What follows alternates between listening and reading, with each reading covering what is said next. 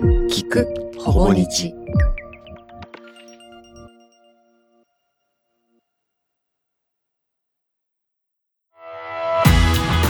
ほぼ日ドライブ。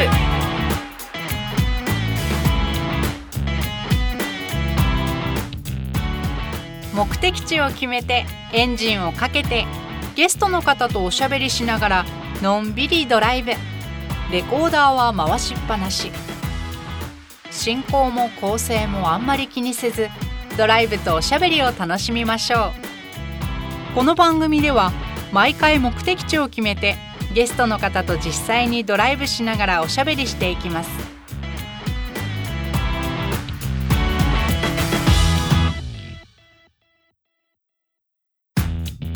2人目のゲストはスポーツ報知編集委員の加藤博さん。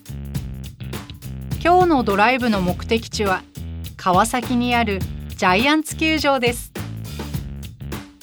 ジャイアンツ球場は読売ジャイアンツの2軍が本拠地にしている野球場。今回同乗しているほぼ日の乗組員が巨人ファンだということもありかなりディープな野球の話が繰り広げられるのでは？ちなみにこのドライブが録音されたのは今シーズンの開幕直前のことでした。スタート地点は神田にあるほぼ日の本社。それではほぼ日ドライブ。そろそろ出発です。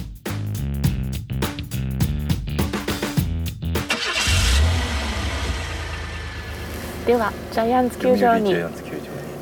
参りましょう行きましょう OK ですよろしくお願いします。お願いします。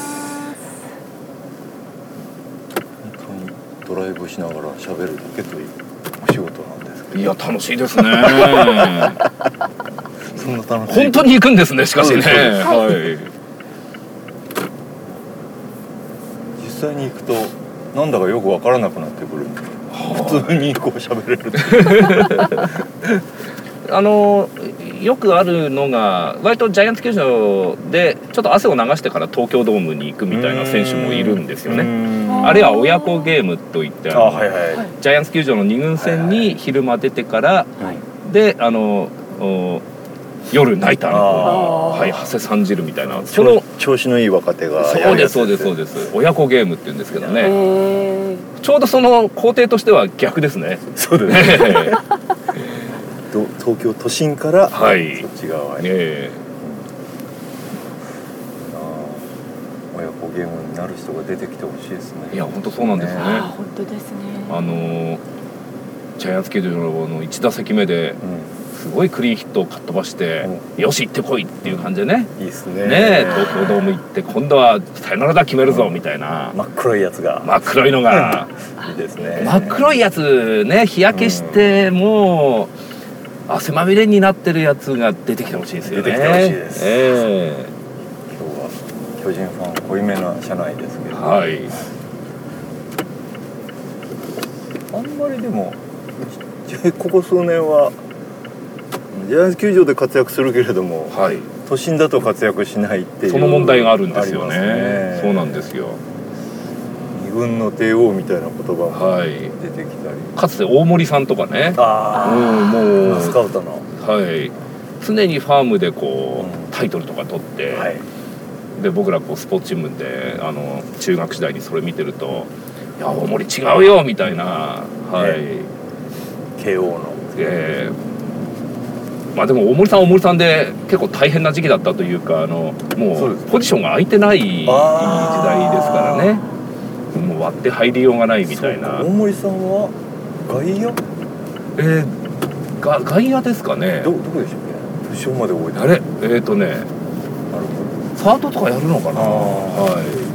えっと慶応の。そうなんです。ドライドライチでねドライチで。元木さんじゃなくて大森さんに行ったみたいなね、うんうんはい。なのでまあそうかそうかそうか。ええただあの、まあ、ドラフト1位としてはこうそれに見合った活躍はできなかったですけども、まあ、スカウトとして坂本坂本勇人をはい。坂本勇人を発掘するというですね。そこが乗っかるのが面白いですね。外れ1位にねそうこう推挙してはい。あの時はまあジャイアンツはこうあの堂上、えーあ選手にね行って競合して外れちゃうんですけども、うん。外れたんでまあ坂本選手に行くわけですけども、大森さんだけ外れろって思ってたっていうあ話かっこいいですね、ええ。いやもうジャイアンツには坂本勇人が必要なんだ。いやー外れろって。ゾッとしますね、ええ。ちょうどいなかったらと。いやそうなんですよ。ジャイアンツ結構外れ1位がねそうですね。っていうか当たらない。当たるまあまあまああの なかなかこのね、え抽選不の歴史があったんですけどその中で結構ねいろんな選手がそうです。はい、まあ、吉川直樹選手とかもねそうですし。そうですね大勢とかもそうですね。えー大勢投手もそうですね。加藤さんもジャイアンツ球場取材は、はい。若手の仕事っていうことではないんですか？そうですね。基本的にはあの若手記者の仕事なんですけどもただ僕はあの2006年に桑田真澄さんの担当記者をしてまして。桑田ロードの頃そうです。そうあの桑田さんがねジャイアンツの最後の年だったんですよ。あはい、でまあそのチーム事情から、まあ、その若当時は若手を優先的に使うという、まあ、そのチームも変革期だったものですから、桑田さんがどうしてもこうチームの構想から外れて、うん。えーファームにいるうん。期間が長くてですね、うんうん。でそれであの桑田さんのこう、まあ、身体というところも注目されていたものですから、まあ毎日ねうん。通いましたね。発表がなかったんですよねあの時うんね、どそうなんですよね。でずっとファームだけどどうなっちゃうんだろうっていう中で、まあ、結果的に桑田さんはジャイアンツを去る、うん。でそれでも現役は続けたいっていうところで、まあ、ピッツバーグ・パイレーツに、うん。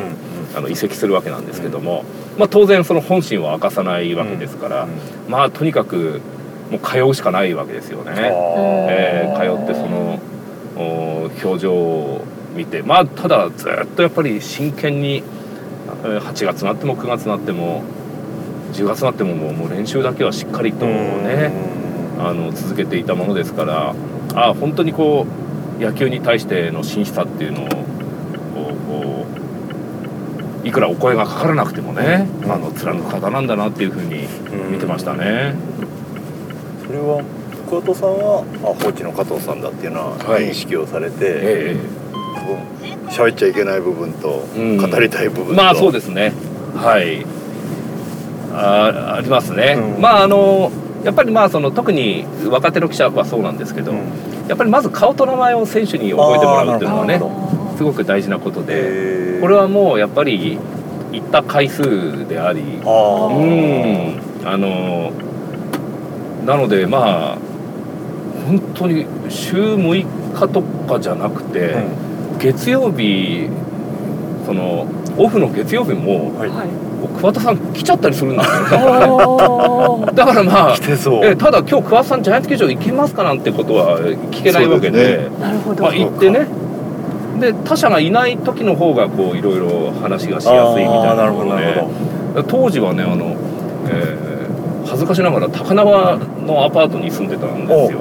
いいところに。都心に住んでたんですよ。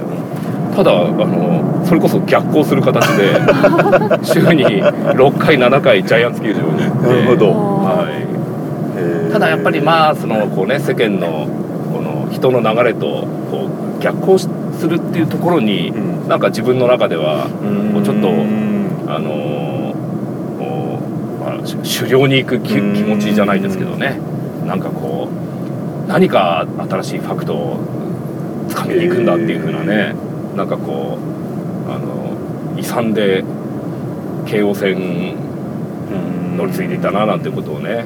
そういう時ってあのもう自分がスケジュールを管理というか自分で動き回るわけですか？まあ一つはあの当然、まあ、組織なので、あのえーキャップ巨人キャップね、ああえースポーツ報知のジャイアンツ担当は7人いるのでまあ、キャップサブキャップ。で投手担当2人野手担当2人。でファーム担当ということで、まあ、それぞれ細分化はしてるんですけど、まあ、うん僕はピッチャー担当だったんですけど、うん。ただまあこのキャップとかもこうそれぞれ記者の熱意というか、とにかくこれを追いたいんですっていうのを割と尊重してくれる方だったんで、もうそんなに桑田さんのことが好きだったらもう、とことんまでやれっていうところで、はい。なのでこうジャイアンツ球場の思い出っていうとなんかねこうジャイアンツの最後の年にこう一軍からは声をかけられないけどもなんかこう必死に汗を流してる桑田真澄さんの18番のね光景がこう浮かんでくるきますよね。そっかだからジャイアンツ球場って若手が巣立つ場所でもあり、はい、ベテランが帰っていく場所でもあるみたいなことですね。それはそうですね。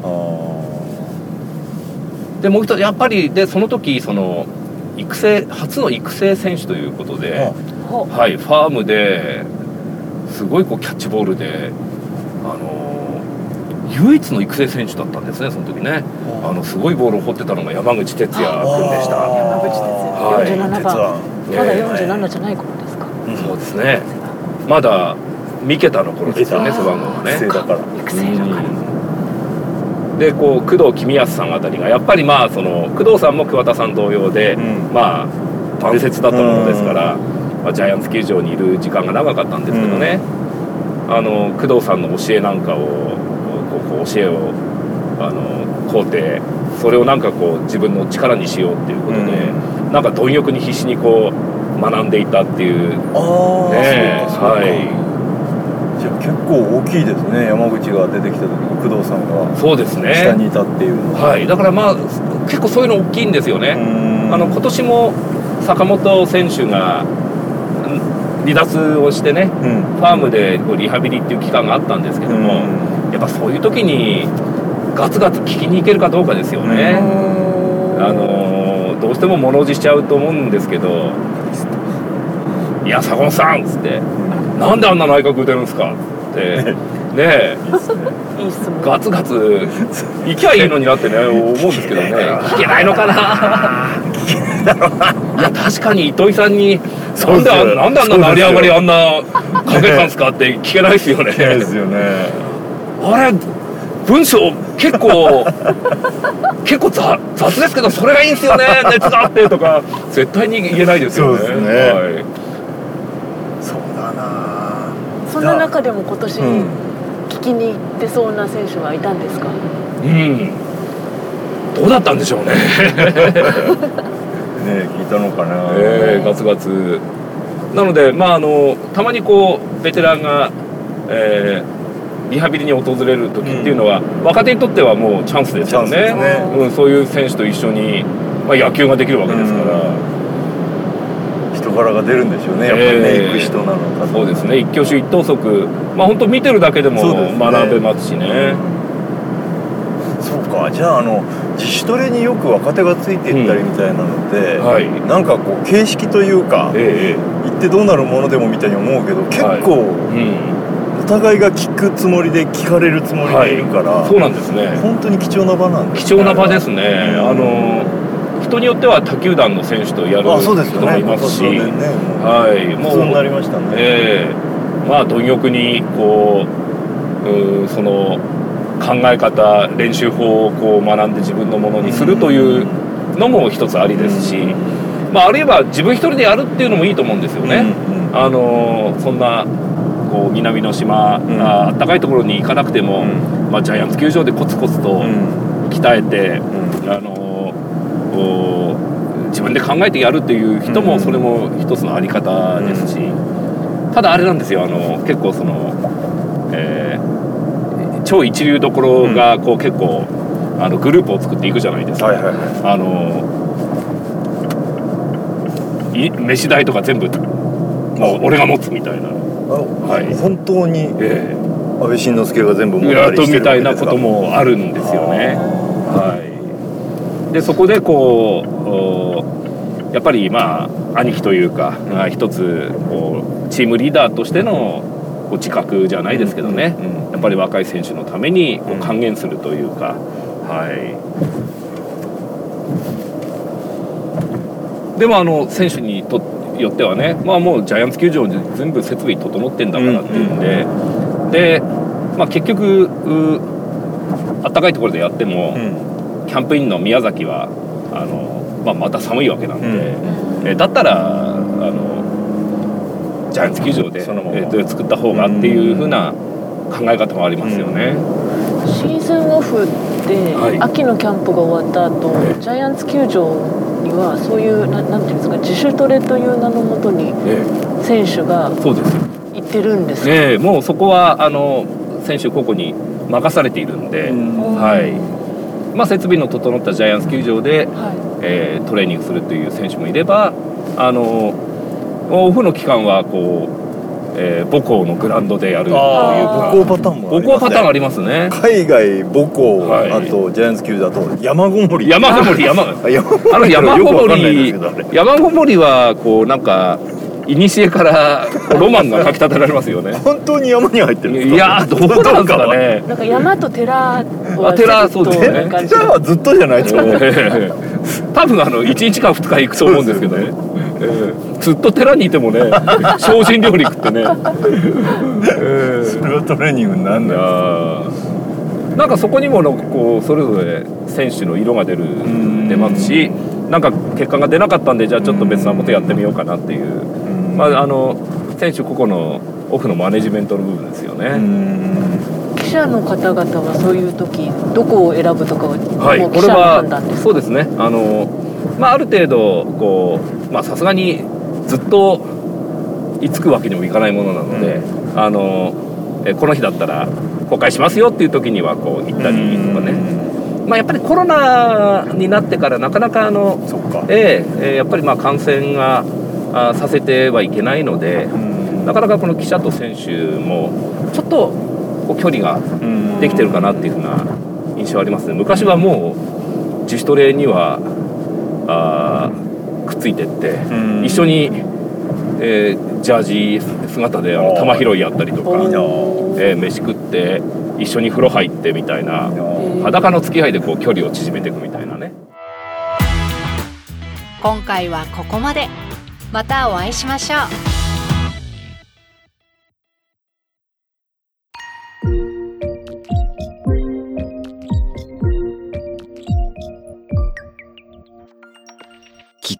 ほぼ日。